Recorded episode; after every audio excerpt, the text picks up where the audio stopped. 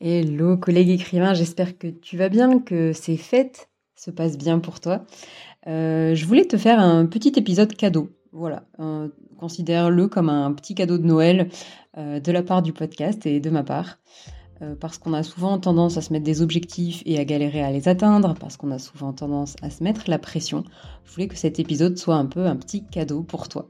Alors ce que je te propose du coup, c'est eh bien de fermer les yeux et euh, quand tu seras prêt, euh, d'imaginer en fait euh, là où tu en étais le 1er janvier de l'année dernière, donc de, cette année, je veux dire 2023. Où est-ce que tu en étais? Voilà, où en étaient tes projets d'écriture, où en étaient tes projets en général, peut-être ta confiance en toi? Souviens-toi un petit peu où tu en étais. Et maintenant, on va rembobiner un petit peu et j'aimerais que tu regardes aujourd'hui. Qu'est-ce qui a changé depuis le 1er janvier? Est-ce que euh, tu as avancé sur certains projets, pas forcément sur d'autres Et même si tu as fait moins que ce que tu pensais, j'aimerais que tu prennes un moment pour te féliciter, pour vraiment être fier de toi et de ton avancement sur ces différents projets. Parce que je suis sûre que tu as avancé par rapport au 1er janvier dernier. Et maintenant, on va rembobiner encore un peu plus loin et j'aimerais que tu te souviennes du moment, alors il y en a peut-être plusieurs, mais en tout cas que tu choisisses un moment au tout début de l'écriture de ce roman, peut-être le jour où tu as eu l'idée, ou le jour où tu t'es dit ça y est, c'est parti, j'écris la première ligne.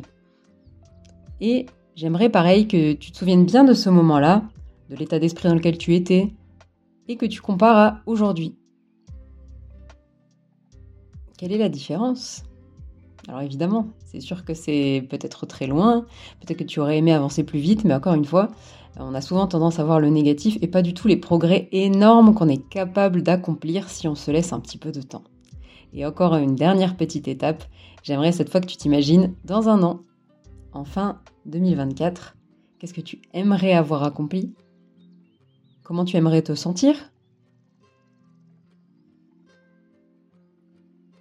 Et j'espère quelle euh, énergie tu aimerais ressentir, peut-être un peu de sérénité, peut-être un peu de fierté.